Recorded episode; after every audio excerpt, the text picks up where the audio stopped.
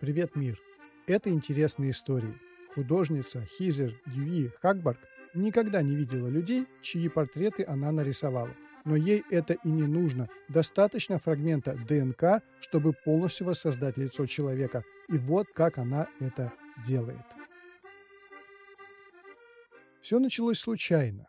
Хизер сидела на приеме к врачу и от нечего делать рассматривала фотографии на стенах. На одной из них она увидела длинный женский волос, который застрял между стеклом и фотографией. Хизер стала размышлять, как волос мог туда попасть, а потом ей стало интересно, а кто была эта женщина.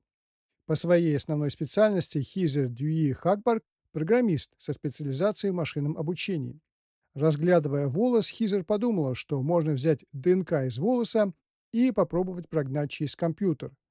У большинства людей подобный поток размышлений прерывается в том месте, когда врач приглашает в кабинет.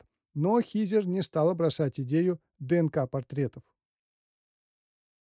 Спустя несколько дней жители Нью-Йорка увидели странную женщину, которая, будучи прилично одетой, собирала окурки, жвачки, слюну, волосы, пластиковые стаканчики с губной помадой.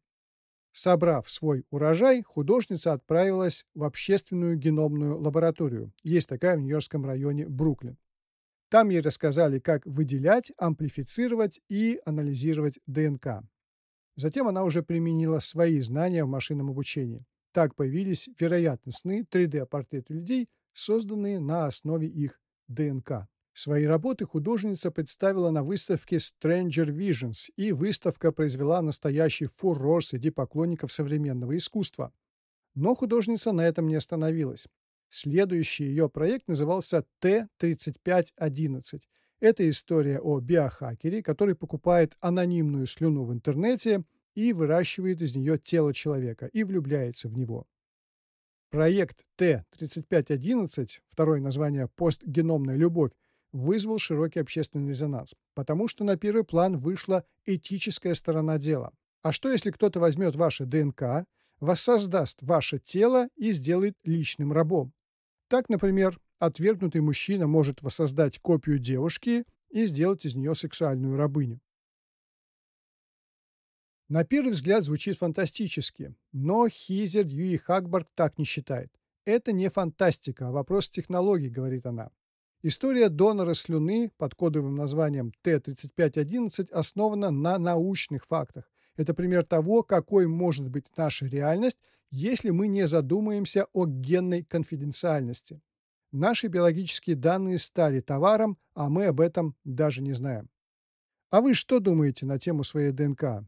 Это товар или это частная собственность? Пишите в комментариях. В завершение выпуска небольшое и полезное сообщение. Вот у меня сейчас в руках Realme 8i, и я немного в затруднении. По цене Realme 8i близок к бюджетному классу. Даже стоит по деньгам меньше, чем откровенные бюджетники. А по ряду характеристик Realme 8i – стопроцентный флагман. Вот как такое понимать? Главная фишка Realme 8i – экран с частотой обновления 120 Гц. Тот самый случай, когда, попробовав, не хочется возвращаться к обычному экрану на 60 Гц. Все очень плавно, красиво, я бы сказал, кинематографично. Плюс ко всему самая обаятельная и привлекательная операционная оболочка Realme UI 2.0, которая составляет весомую часть магии Realme. Рекомендую к покупке, испытал на себе, можно брать. А я с вами прощаюсь до следующего выпуска. У микрофона был Андрей Байкалов. Пока-пока.